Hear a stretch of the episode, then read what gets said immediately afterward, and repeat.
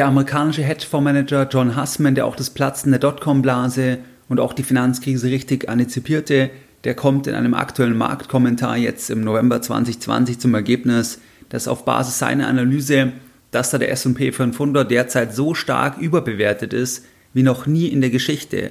Hassmann sagt, dass das Bewertungsniveau einfach alle Blasen, alle vorangegangenen Blasen übersteigt. Er befürchtet, dass der S&P 500 um 67% einbrechen könnte und wir schauen uns heute das Ganze genauer an. Das heißt, ist John Hassman einfach ein weiterer Crash-Prophet, den man vollkommen ignorieren kann?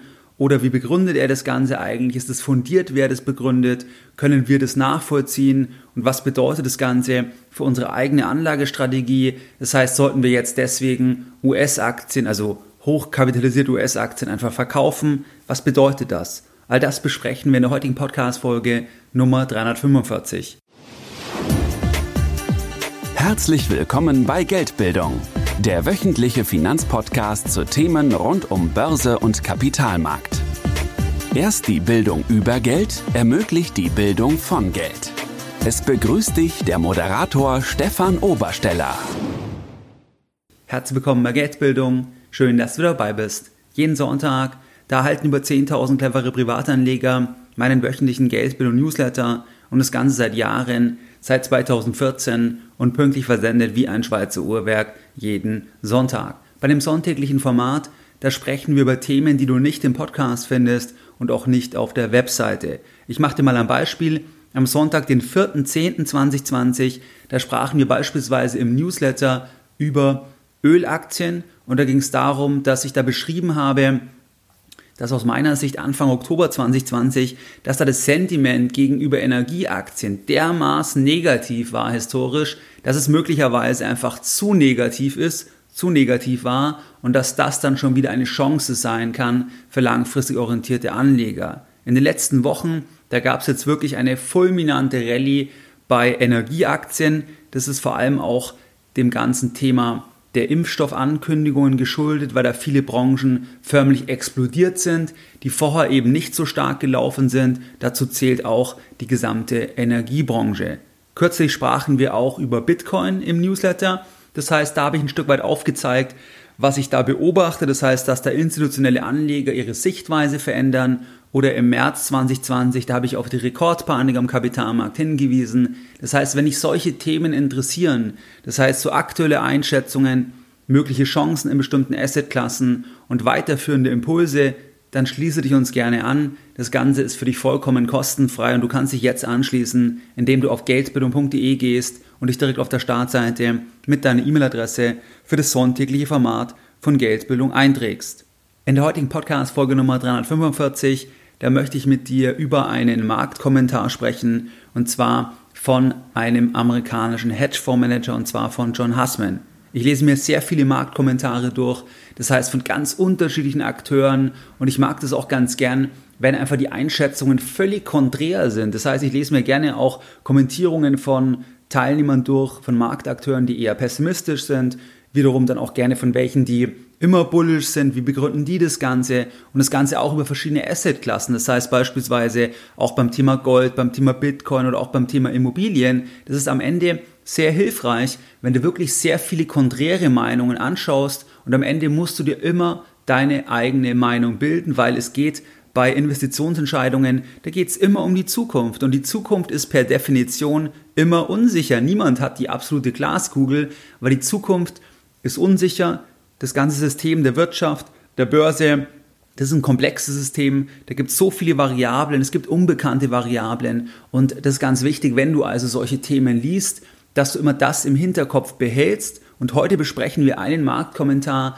von einem Fondsmanager von John Hussman, wie gesagt, der schon eher in den letzten Jahren da aufgefallen ist, dass er sehr pessimistisch ist. Das heißt, dass er eher dir immer vor einem Crash warnt, beziehungsweise dass er sagt, dass die Bewertungen so extrem hoch sind.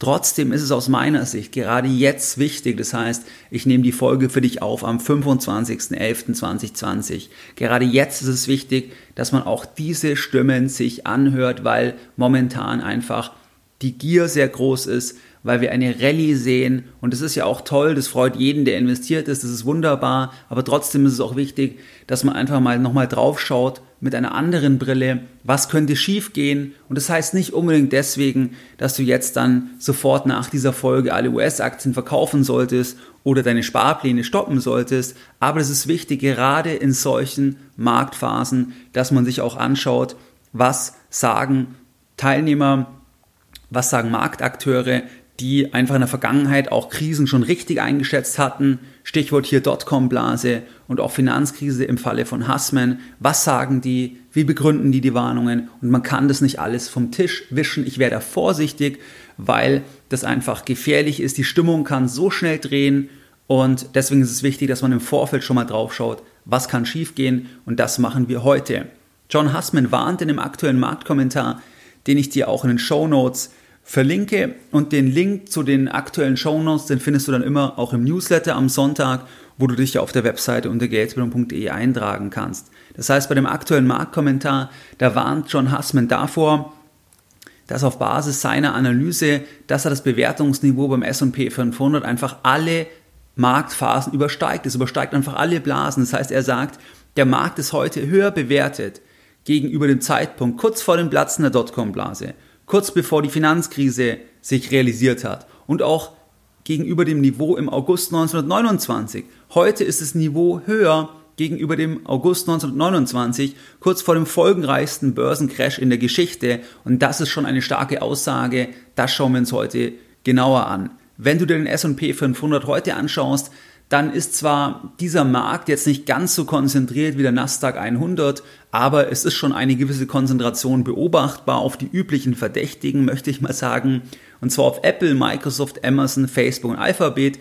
Diese Titel, die machen ca. 22% aus von dem Index. Das heißt, wenn die Titel steigen, dann treiben die den Markt nach oben und andersrum, weil die Gewichtung halt relativ hoch ist, einfach weil diese Titel so schwergewichtig sind. Das heißt, weil die Marktkapitalisierung so hoch ist, das ist ja ein Index nach Marktkapitalisierung, da machen die Titel einfach über 20 Prozent aus. Das heißt aber auch, dass wenn wir jetzt sagen, der S&P 500, wie sind da die Gewinne im Vergleich zum Stand? Das heißt, wie ist das KGV beispielsweise vom S&P 500? Dann ist es dort auch so, dass natürlich die KGVs von den Titeln anteilig zu 22 Prozent auch dann in die Gesamtbetrachtung einfließen, weil der Anteil halt 22% ist.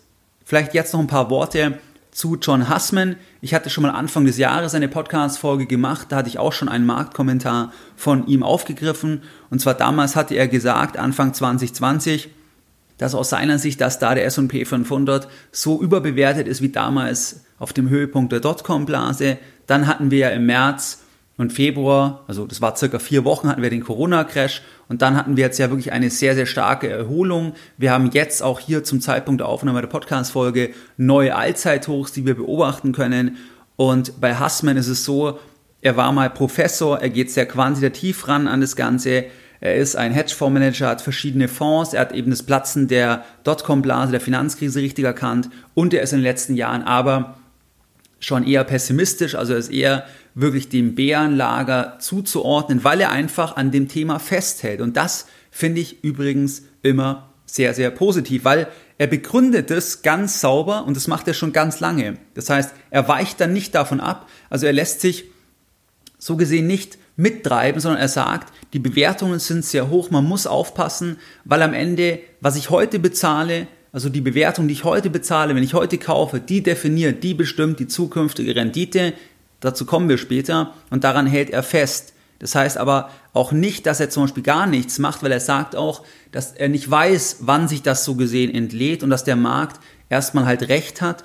Das heißt, dass halt der Markt durch die Psychologie getrieben ist, einfach durch die Euphorie und da gibt es keine Obergrenze. Das kann viel länger gehen, es kann auf viel extremere Höhen raufgehen, weiß man nicht. Aber er sagt, dass es deswegen trotzdem so ist, dass eben die zukünftigen Renditen einfach immer weiter abschmelzen, weil wenn die Bewertungen heute raufgehen, also wenn heute das raufgeht, dann nimmt es einfach das vorweg. Das heißt, dann überzahle ich so gesehen als Anleger die Cashflows der Zukunft und dann habe ich in Zukunft eine geringere, beziehungsweise er sagt ja sogar eine negative Rendite bei US-Aktien auf Sicht der nächsten zwölf Jahre. Und da gehen wir jetzt genauer rein. Also wie begründet John Hassman seine Einschätzung im November 2020? Er führte erstmal aus, dass letztlich ein Wertpapier, was ist das überhaupt? Also ein Wertpapier kaufst du, weil du ja Erträge haben willst. Das heißt, du kaufst mit dem Wertpapier letztlich die Summe der Ansprüche der zukünftigen Cashflows des Wertpapiers. Das ist erstmal die Grundüberlegung. Das heißt, wenn du eine Aktie kaufst, dann kaufst du ja einen Anteil am Unternehmen und damit einen Anteil an den Cashflows von dem Unternehmen. Und dann sagt man halt, es gibt einen bestimmten Zinssatz, einen bestimmten Diskontsatz, mit dem zinst man dann die Cashflows ab und dann hat man einen Barwert und da sagt man, das bin ich bereit zu bezahlen und in Zukunft erhalte ich bestimmte Cashflows und das definiert dann meine Rendite je mehr ich jetzt für die Cashflows in der Gegenwart bezahle, also je mehr ich heute bezahle für die Cashflows von morgen, übermorgen und überübermorgen, desto geringer ist die Rendite.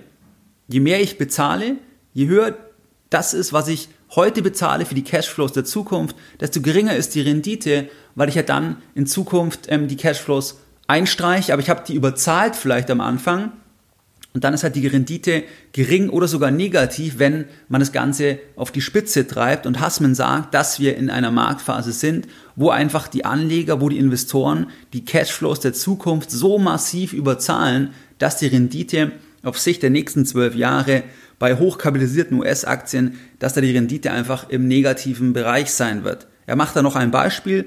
Das heißt, sagen wir, ein Investor der ist bereit, 100 Dollar heute zu bezahlen für einen Cashflow von 100 Dollar über die nächsten 10 Jahre. Jetzt ist es so, wenn er das tut, dann lockt er sich die Rendite ein von 0%. Er kann keine Rendite generieren, weil er bezahlt 100 Dollar heute für 100 Dollar verteilt über die nächsten 10 Jahre.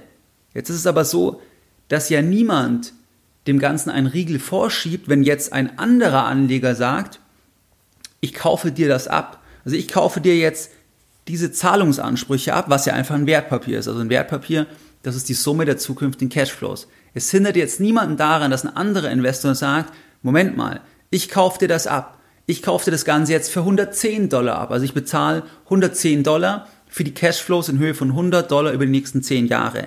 Niemand kann daran gehindert werden. Und was bedeutet es dann? Das heißt jetzt, dass Investor 1, dass der jetzt 10% Rendite generiert hat und das Investor 2, der wird sicher eine Negativrendite generieren, wenn er das jetzt einfach weiterhält, weil er bekommt ja nur die 100 Dollar in den nächsten 10 Jahren und er hat 110 Dollar dafür bezahlt. Das heißt, er verliert Geld, außer er findet nochmal einen anderen, einen Investor 3, der sagt, Moment mal, ich bin einfach auch total euphorisch, ich sage, ich zahle dir jetzt 120 Dollar dann kann auch der Investor 2 Geld verdienen, weil er so gesehen noch einfach einen anderen findet, der es ihm dann höher abkauft. Das wäre dann so gesehen diese Greater Fool Theory. Das heißt, dass man immer noch einen findet, der einfach mehr bezahlt und dadurch die Rendite generieren kann. Das drückt aber dann, also das ändert nichts an der langfristigen Rendite. Das ist der, der entscheidende Punkt. Das heißt, die Cashflows bleiben die Cashflows. Es bleibt bei den 100 Dollar. Und wenn jetzt Leute einfach immer mehr überzahlen, dann haben sie eine immer geringere Rendite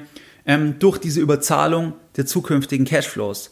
Es kann natürlich auch sein, dass in einer bestimmten Marktphase, zum Beispiel hatten wir das im März teilweise, dass einfach so viel Angst im Markt ist, dass die Psychologie so negativ ist, dass die Cashflows der Zukunft, dass sie mit einem riesigen Abschlag gehandelt werden. Zum Beispiel, dass man einfach nur 46 Dollar als Beispiel bezahlen muss für 100 Dollar Cashflows über die nächsten 10 Jahre und dann kann man natürlich auch eine adäquate Rendite generieren. Das heißt, das ist erstmal die Überlegung, was bezahle ich heute für die Cashflows von morgen, das definiert meine Rendite. Jetzt ist es im aktuellen Kontext so laut John Hussman, dass in der Phase mit keinen Zinsen und sehr hohen Bewertungen, dass es dort einfach so ist, dass über den nächsten Zyklus, dass da die Renditen, die werden einfach so gering sein wie nie zuvor, weil die zukünftigen Cashflows so stark überzahlt werden heute wie nie zuvor.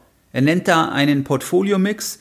Diesen Mix schaut er immer an und zwar mit dem S&P 500 60%, 30% Treasury Bonds, das heißt also Anleihen und 10% T-Bills und da sagt er, dass mit diesem Mix, dass da die Rendite auf Sicht der nächsten zwölf Jahre, dass sie da bei minus 1,56% sein wird. Das heißt, wer das heute kauft, der wird einfach in den nächsten zwölf Jahren einfach nur Geld verlieren letzten Endes. Das heißt nicht, dass der jetzt kurzfristig in den nächsten zwölf Monaten zum Beispiel Geld verliert, weil es kann halt sein, dass eben andere wieder bereit sind, noch mehr dafür zu bezahlen und ähm, und dadurch quasi kurzfristig eine Rendite generiert werden kann, doch die Psychologie der Anleger, aber es ändert nichts daran, dass so gesehen diese Überzahlung dann noch extremer ist und dann die Rendite einfach noch geringer werden würde in Zukunft, weil der Grundzusammenhang bleibt, was bezahle ich heute für die Cashflows, das definiert dann die langfristige Rendite. Die kurzfristige Rendite, die ist einfach durch das Sentiment, durch die, äh, durch die Psychologie der Investoren definiert. In dem Fall ist es jetzt so, bei diesem äh, Portfolio-Mix, also 60% S&P 500, 30% Treasury Bonds und 10% T-Bills, dass da die negativste Rendite laut Hussman, die kommt vom S&P 500, weil da einfach die stärkste Überzahlung letzten Endes erfolgt. Und ähm, bei Anleihen ist es ja so, da ist die Rendite ja eh hundertprozentig bekannt bis zum Ende der Laufzeit, weil die Erträge ja nicht schwanken können. Das heißt, bei ähm, Treasury Bonds, bei T-Bills, da weiß ich am Anfang, was ich bekomme, wenn ich das Ganze bis zum Ende halte. Jetzt sagt er auch noch etwas zur Impfstoffankündigung. Und zwar war es ja so, da hatte ich auch im Newsletter am Sonntag darauf hingewiesen, dass am Montag, den 9.11., da gab Pfizer und BioNTech, das waren ja die ersten, die eine Zwischenanalyse bezüglich eines Impfstoffes publizierten und der Markt, der ist da wirklich in Panik ausgebrochen aber in Kaufpanik, also es gibt Panik auch nach oben. Das heißt, dass einfach jeder reingehüpft ist, beziehungsweise sehr viel mehr Geld wollte rein, ähm, denn raus, weil am Ende wollen ja immer auch, verkaufen ja auch Leute, sonst kann ja keiner kaufen. Aber es wollten einfach plötzlich so viele kaufen, dass wirklich manche Aktien um 20 Prozent und mehr, also auch große Unternehmen, an einem Tag aufgewertet haben. Und Hassmann sagt da, dass letzten Endes das nicht das Bild völlig verändert, weil die Marktstimmung ist ja aktuell so letztlich, dass eigentlich durch diese Impfstoffankündigung, jetzt gibt es ja noch mehrere Hersteller, dass letzten Endes jetzt quasi angenommen wird, jetzt ist alles gelöst. Jetzt ist alles gelöst, weil jetzt kann die Politik dann kurzfristig letztlich die Restriktionen rausnehmen und dann wird alles wieder so, wie es vorher war. Hassmann sagt da, dass es eben nicht so ist, dass die Unternehmenscashflows plötzlich auf das Niveau steigen werden, was sie vorher hatten, also was sie im Februar hatten, im Januar 2020, sondern es wird ja auch viel länger dauern, wenn du an irgendwie Airlines denkst oder auch Hotels und dann ist es ja auch so, dass die Unternehmen ja auch ganz anders aufgestellt sind. Das heißt, die haben ja teilweise jetzt viel mehr Schulden, die haben teilweise Kapitalerhöhungen machen müssen. Das heißt, das sind ja gar nicht mehr die gleichen Firmen, sondern die Firmen sind geschwächt. Und zum anderen ist es so, dass Hassman sagt, selbst wenn man jetzt die Bewertungen quasi ähm, mit den Fundamentaldaten anschauen würde vor Corona, dann hat man trotzdem die höchsten Bewertungen aller Zeiten. Und das ist halt schon extrem, wenn halt der Markt quasi, der ist heute, der hat die höchsten Bewertungen aller Zeiten, der preist also schon eine extrem positive Zukunft ein. Ähm, der preist eine Zukunft ein, die, die viel toller ist, wie die Zukunft vorher war, also im Februar oder im Januar. Und gleichzeitig werden die Unternehmen insgesamt betrachtet sehr lange brauchen, bis sie die alte Ertragslage so gesehen wieder haben. Und das zeigt eigentlich halt diese Euphorie, die am Kapitalmarkt beobachtbar ist, die, die erfreulich ist, weil ich bin ja auch ein Riesenfan von Buy and Hold und langfristig und so weiter. Aber trotzdem ist es auch wichtig, dass man sich einfach hier ein bisschen diese Zusammenhänge im klar macht. Hassmann sagt also, die treibende Kraft des Marktes, das ist die Psychologie und das sind nicht die Fundamentaldaten. Er sagt da folgendes, weil jetzt wäre ja die Frage, okay, wenn er jetzt sagt, es ist alles so teuer, sagt er jetzt deswegen, dass ähm, zum Beispiel im ersten Quartal 2021 der Crash kommt oder im dritten Quartal oder im vierten Quartal. Das heißt, es gibt ja immer wieder auch Marktkommentatoren, die sagen, wann etwas eintreten soll. Und Hassmann sagt hier folgendes, Zitat Anfang, We are not actively fighting speculation here, but we are also well aware of how closely The speculative features of this market resemble the pre-crash peaks of August 1929 and March 2000, as well as lesser extremes like January 1972, August 1987 and October 2007.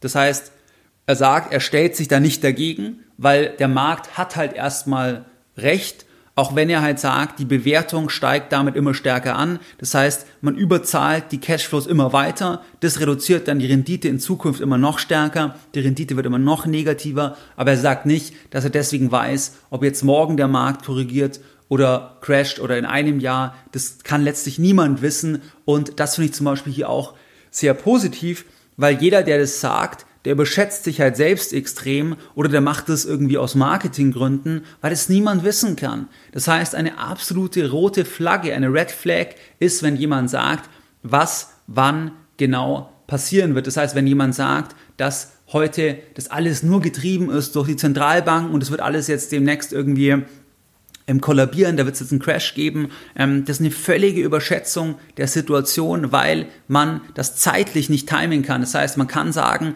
die Bewertungen sind so hoch, es ist sehr viel Euphorie im Markt, es besteht die Gefahr, dass hier irgendwann die Luft rausgeht. Man kann das aber nicht timen. Und nachher kommen wir ja noch zu den Punkten, wie man das Ganze anschauen kann, wie ich das auch anschaue, weil das muss man halt einfach wissen. Weil viele sind so, die hören irgendwie einen Vortrag, die lesen irgendwie etwas und da sagt jemand, was genau passieren wird und dann richten sie sich genauso ein im Portfolio. Das heißt, dass sie dann sagen, ja gut, dann verkaufe ich jetzt alle Aktien. Ich hatte beispielsweise das Thema auch, ich habe ja einen Inner Circle, wo ich Mitglieder sehr eng betreue und da war es auch so, dass da viele zum Beispiel schon so im Mai oder so ähm, eher gesagt haben, das wird doch jetzt bald wieder runtergehen, soll ich nicht jetzt ganz verkaufen, weil man halt gesagt hat, es kann doch nicht sein, dass die Kurse so stark steigen, wenn wir doch in einer so schweren Krise sind. Und das ist halt dann gefährlich, weil wenn man sagt, ich verkaufe alles, dann kann es sein, du verpasst halt die nächste Rallye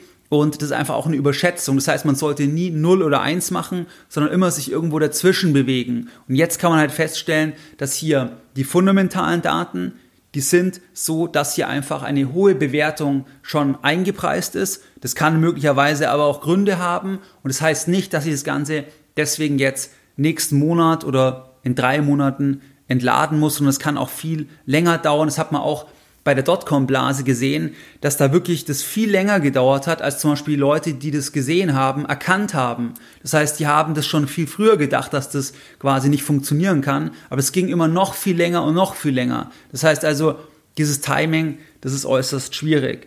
Wenn wir uns das anschauen, wie begründet Hassmann das Ganze jetzt? Also er sagt ja, okay, die Renditeerwartung ist negativ, wenn man jetzt Aktien kauft und man jetzt den S&P 500 kauft auf Sicht der nächsten zwölf Jahre und auch in einem Portfolio-Mix mit ähm, Anleihen, dass man da auf jeden Fall unter 0% ist und er erwartet eben, dass der Markt hier wirklich zwei Drittel einbrechen kann. Er schaut auf den Markt mit einer eigenen Kennzahl und zwar geht es ja immer bei dem Thema der Bewertung darum, was bezahlst du für die zukünftigen Erträge? Das heißt, wenn du jetzt Immobilien anschaust, dann kannst du sagen, wie viel musst du bezahlen für die Mieten? Dann kannst du doch überlegen, kann ich die Mieten steigern? Ähm, was sind da dann letzten Endes die Faktoren? Also wie viel bezahlst du für die Erträge?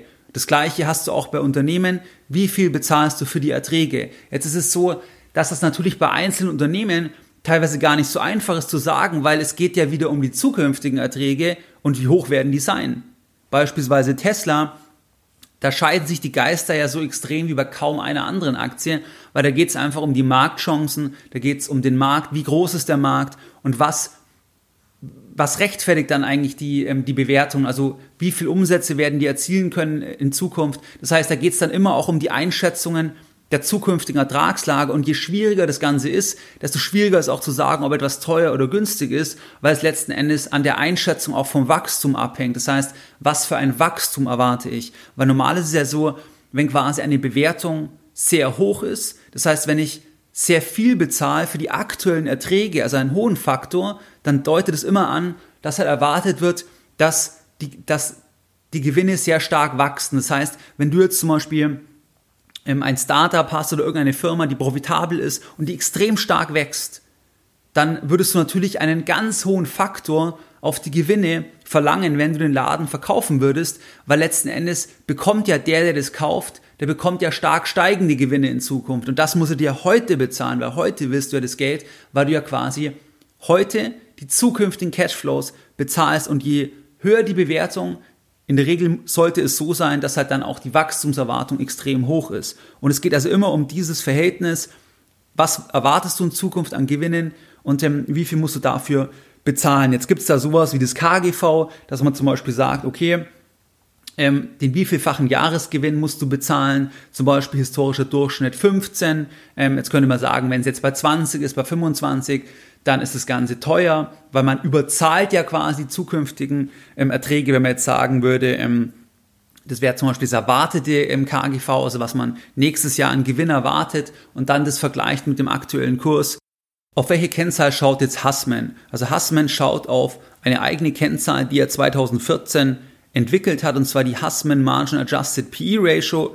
Bei dieser Kennzahl ist es so, dass da der Preis ins Verhältnis gesetzt wird zu den Gewinnen vom S&P 500, wobei die Gewinne dann adjustiert werden durch die exponentiell geglättete 10-Jahres-Inflation. Das ist die Kennzahl, auf die schaut Hassman. Die ist jetzt so hoch wie nie zuvor und er sagt, dass diese Kennzahl halt eine bessere oder eine sehr gute Korrelation hat mit den zukünftigen erwarteten Renditen. Und diese Kennzahl, die also ausdrückt, was bezahle ich heute und was bekomme ich für Gewinne. Und die Gewinne halt hier noch geglättet durch die 10-Jahres-Inflation. Aber das ist das Verhältnis. Was bezahle ich und was bekomme ich? Was bezahle ich und was bekomme ich? Und heute ist es halt so, dass man sehr viel bezahlen muss, also irgendwo im Bereich 40 bei seiner Kennzahl. Ähm, und das ist halt historisch einmalig. Und das definiert dann auch die zukünftige Renditeerwartung, dass die eben so gering sein wird, wenn man heute einfach diese Gewinne so massiv überzahlt aus Sicht von John Hussman. Er erwartet also, dass der S&P 500 zwei Drittel an Wert verlieren könnte im Verlauf jetzt von dem aktuellen Marktzyklus. Er nennt in seiner Ausführung, also in seiner Veröffentlichung im November, da nennt er noch ein Interview mit einem Jeremy Grantham, das ist auch ein sehr bekannter Investor, der warnt auch schon einige Monate davor, dass der Markt einfach sehr, sehr optimistisch ist, dass da einfach sich eine Blase aufbaut und der Hassman verweist da oder nennt da hier ein Interview, was ich sehr interessant finde, weil das einfach ein Beispiel ist von Finanzjournalismus. Da nennt er ein Interview, wie der Jeremy Grantham bei CNBC jetzt interviewt wurde.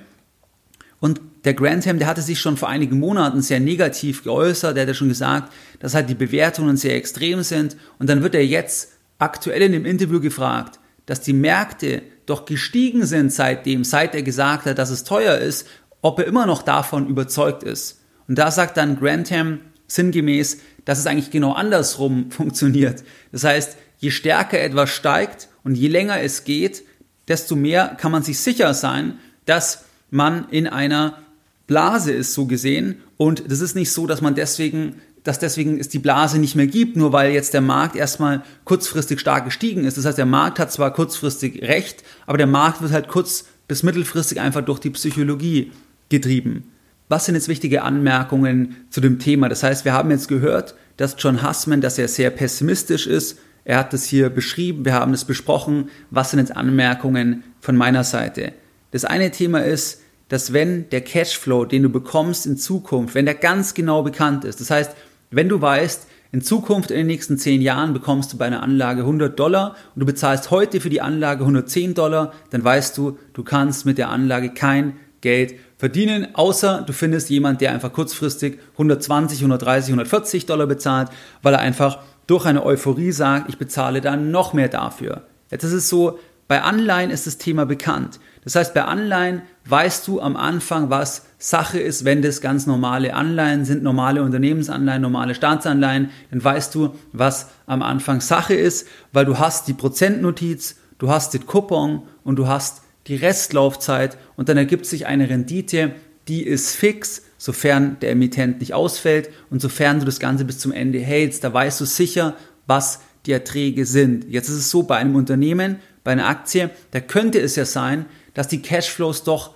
wachsen. Das heißt, angenommen, du bezahlst 100 Dollar heute und du erwartest 100 Dollar in den nächsten 10 Jahren, aber es ist jetzt so, dass einfach das doch besser läuft und du zum Beispiel 110 Dollar, 120 Dollar bekommst, weil einfach die Firma stärker wächst, die Cashflows stärker wachsen, dann kannst du trotzdem eine Rendite so gesehen einfahren, auch wenn du am Anfang letzten Endes in der Erwartung sagst, ähm, du, zahl, du kaufst, du zahlst so viel, wie du auch in Zukunft erwartest, aber die Erwartungen könnten übertroffen werden. Das heißt, es geht ja immer bei der Unternehmensbewertung, da geht es ja immer um die zukünftigen Cashflows und die sind nicht komplett sicher, nicht komplett fix. Im Gegenteil, vor allem bei stark wachsenden Unternehmen, da ist es extrem unsicher und deswegen gibt es ja auch diese, diese Grabendebatten, diese, diese Gräben zum Beispiel zwischen Tesla-Fans und Tesla-Gegnern, weil die einen sagen, sie sehen eine Zukunft, die ganz großartig ist und deswegen sagen sie, heute kann die Firma einfach hunderte Milliarden wert sein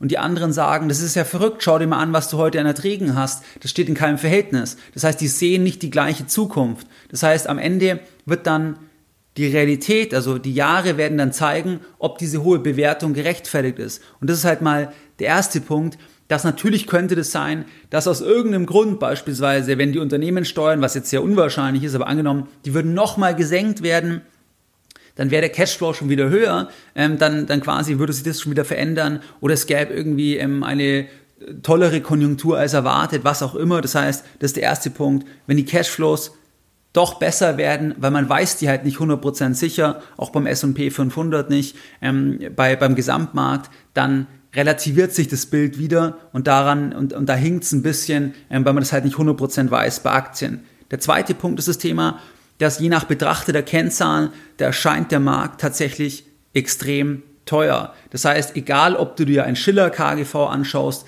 das vom Hassman, ob du dir anschaust die Dividendenrendite oder ob du dir anschaust irgendwie den Buffett-Indikator oder Tobins Q, da gibt es ja ganz verschiedene Kennzahlen. Alle Kennzahlen, wenn du das einfach im historischen Vergleich dir anschaust, die sagen, wir sind einfach weit, weit, weit über dem Niveau, was im historischen Durchschnitt der Fall war. Und wenn man jetzt erwartet, es wird irgendwo hier eine Anpassung geben, es wird irgendwo mal ein Ausatmen geben, dann zeigen alle an, dass es jetzt halt sehr teuer ist. Und ich rede hier vor allem von hochkapitalisierten US-Aktien, einfach jetzt mal vom Gesamtmarkt. Und ähm, das ist Fakt. Und ähm, das muss man einfach mal, mal feststellen.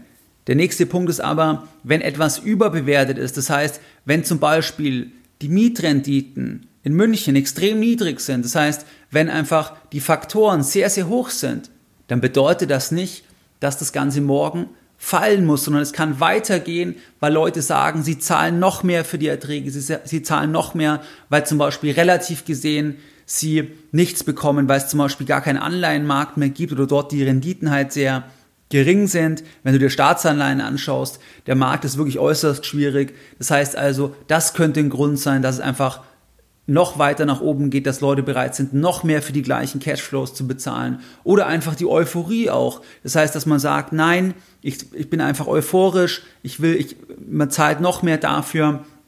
Und das betrifft alle Assetklassen. Das betrifft Wohnimmobilien in Ballungszentren, das betrifft Aktien, ähm, weil am Ende kann man auch sagen, alles ist eine Blase. Also wenn du dir nach fundamentalen Kennzahlen ähm, die Assetklassen anschaust, dann hast du überall das Thema, dass halt die Erträge zum ganz hohen Faktor gehandelt werden, weil wir auch gar keine Zinsen zum Beispiel mehr haben. Ähm, das heißt, das ist immer ein bisschen die Frage, ja, relativ gesehen. Und wir haben natürlich auch die Zentralbanken, die hier ein bisschen das Ganze stützen, indem sie halt selbst auch am Markt tätig werden, indem sie selbst halt Anleihen kaufen massiv. Das heißt, die Renditen senken. Das heißt also, nur weil etwas extrem teuer ist, heißt es nicht, dass es morgen fallen muss. Es heißt auch nicht, dass es übermorgen fallen muss oder in drei Wochen. Das kann man so nicht sagen, aber es ist so, dass es natürlich schon ein Warnsignal ist. Aber man muss es halt differenziert sehen und das machen wir heute in dieser Podcast-Folge.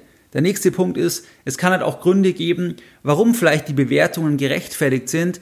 Das hatte ich jetzt vorher schon ein bisschen angedeutet. Das heißt beispielsweise, weil einfach es in anderen Assetklassen noch weniger Rendite gibt, oder weil einfach ähm, es Anlagendruck zum Beispiel gibt, ähm, weil, weil einfach die Leute mehr sparen beispielsweise und dadurch, weil sie mehr sparen, ähm, müssen sie das Geld investieren, das reduziert dann auch wieder die Renditen letzten Endes oder weil beispielsweise ähm, wir auch Monopole haben, die langfristig höhere Margen etablieren können. Das heißt, wenn du an die großen Tech-Unternehmen denkst, dann haben wir da einfach Winner-Takes-it-all-Märkte. Das heißt, wir haben so starke Marken, wir haben so gute Margen, ähm, dass das ähm, vielleicht auch das rechtfertigt, dass zum Beispiel einfach die Erträge zu einem ganz hohen Faktor gehandelt werden. Ähm, das heißt, auch das kann möglich sein. Ähm, das heißt, das sind Themen, die man auch nicht vergessen darf.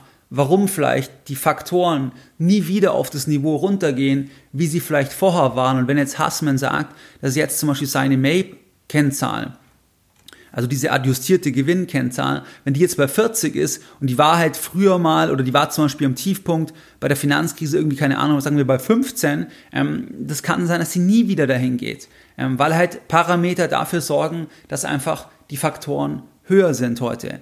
Was aber trotzdem gefährlich ist, wenn man sagt, dieses Mal ist alles anders. Und wenn ich mir jetzt am 25.11. den Markt anschaue und auch die Tage, die Wochen davor, dann ist es schon ein bisschen so, wenn man sich das anschaut, dann sagen viele, der Markt wird nie mehr fallen, weil die Notenbanken, die werden einfach sofort intervenieren. Das heißt, das ist ein ganz, ganz starkes Narrativ, was wir am Markt haben, dass man sagt, die Notenbanken, die werden es nie wieder zulassen, dass der Markt fällt. Es wird gar keinen Crash mehr geben es kann sein, aber es ist schon auch ein Narrativ, was jederzeit gebrochen werden könnte.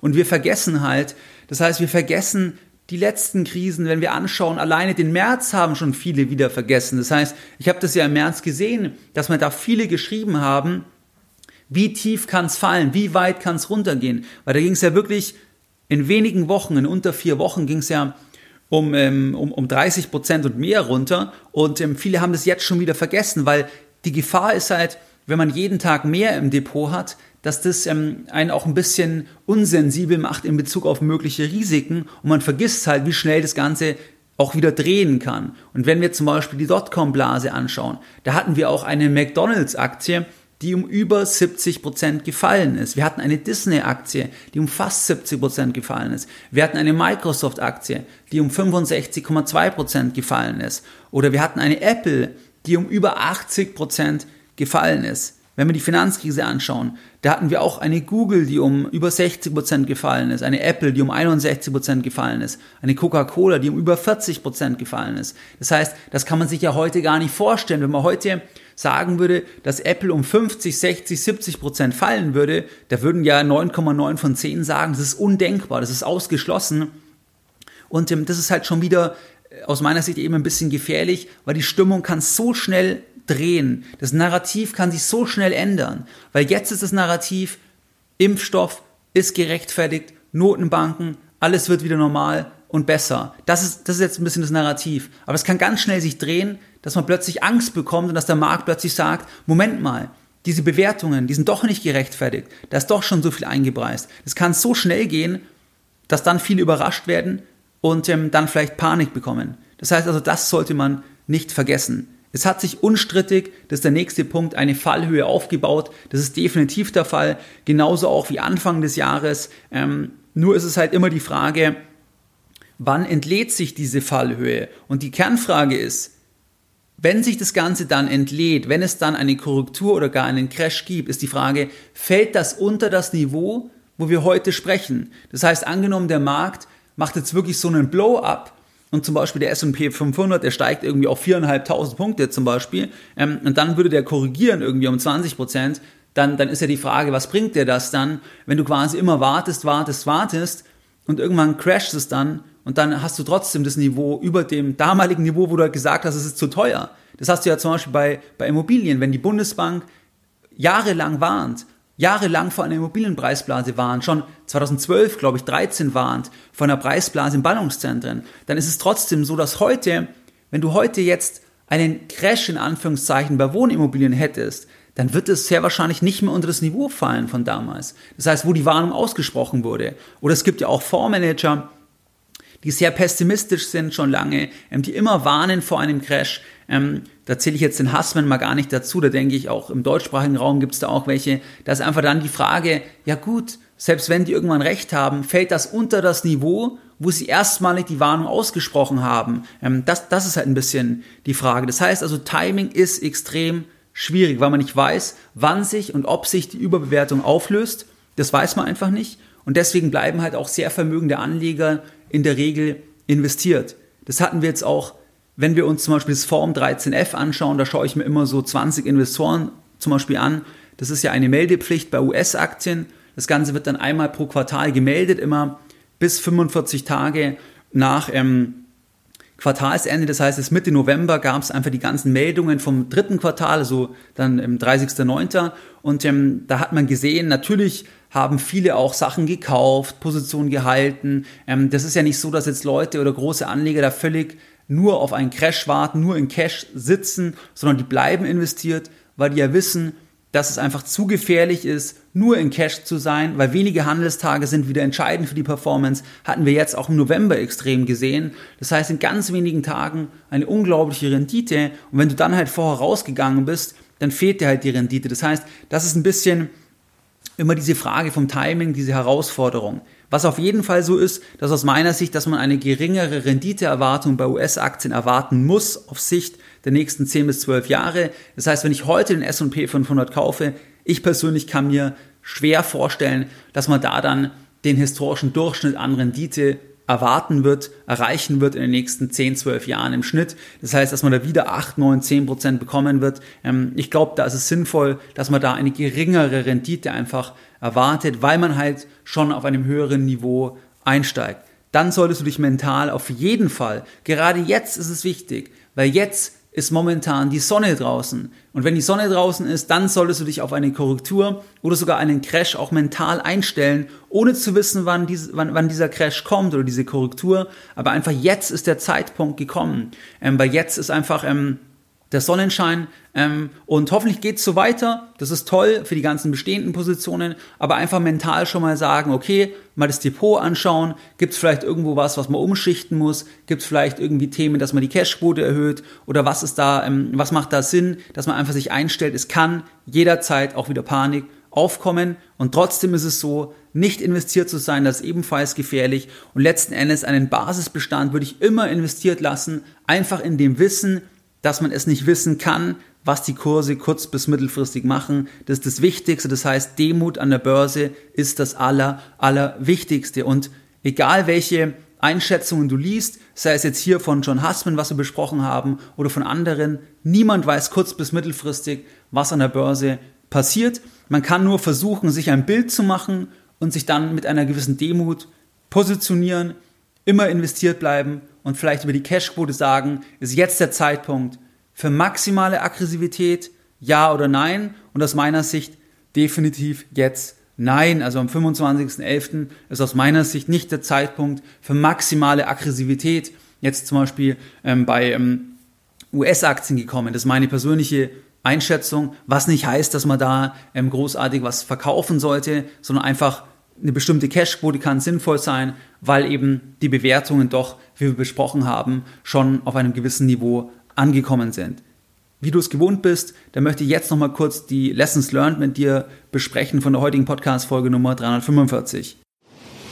Deine Lessons Learned in der heutigen Podcast-Folge.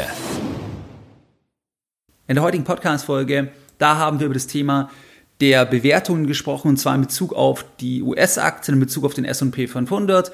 Da haben wir die Einschätzung von John Hussman gehört. Das heißt, er sagt, dass jetzt der Markt so teuer ist wie nie zuvor. Das übersteigt die Dotcom-Blase und das übersteigt die Finanzkrise und das übersteigt auch 1929, kurz vor dem Börsencrash. Das heißt, das ist schon eine extreme Aussage. Er macht es fest an seiner Kennzahl. Das heißt, es ist ein angepasstes KGV.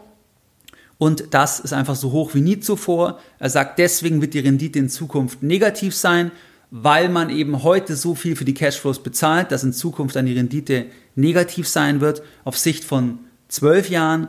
Er sagt aber auch, kurzfristig ist alles möglich, weil kurzfristig bestimmt nicht der Preis, den du bezahlst für die Cashflows, sondern einfach das Sentiment. Das heißt, wenn Leute sagen, ich zahle 120, für 100 Dollar, dann zahlen sie 120, dann hast du 20 Prozent verdient. Oder sie sagen, sie zahlen 150, 180. Also das ist einfach die Psychologie dann von dem Markt. Ist also der Markt eher Richtung Gier oder Richtung Angst und momentan, jetzt wo ich die Folge aufnehme, sicher eher Richtung Gier. Man kann aber nicht sagen, wie lang das geht. Das weiß niemand und ich habe auch die ganzen Einschränkungen genannt. Das heißt also, ähm, Stichwort Cashflows, dass die höher sein könnten, dass die Kennzahlen sicher hoch sind, aber auch das Thema, ähm, dass dieses Mal ist alles anders, ähm, das ist gefährlich. Das sieht man teilweise, dass manche sagen, nur raus aus Cash, also auf jeden Fall investieren, weil Cash, das wird gar nichts mehr wert sein, ganz kurzfristig. Lieber um jeden Preis komplett alles jetzt in Aktien investieren oder in irgendwas anderes. das hat auch immer ein bisschen gefährlich, weil die Stimmung sehr, sehr schnell drehen kann und man vergisst, was ein Crash auch ist, dass ein Crash auch wirklich 50%, 60%, 70% Minus bedeuten kann bei einzelnen Titeln, auch bei wirklich hochkapitalisierten Unternehmen. Da hatten wir uns nochmal die Zahlen angeschaut von der Finanzkrise und von der Dotcom-Blase. Wie du es gewohnt bist, da möchte ich auch die heutige Podcast-Folge wieder mit einem Zitat beenden und heute ein Zitat, was ich vorher schon gebracht habe, und zwar von Howard Marks. Being too far ahead of your time is indistinguishable from being wrong. Mehr Informationen zu Themen rund um Börse und Kapitalmarkt findest du unter www.geldbildung.de. Und immer daran denken, Bildung hat die beste Rendite.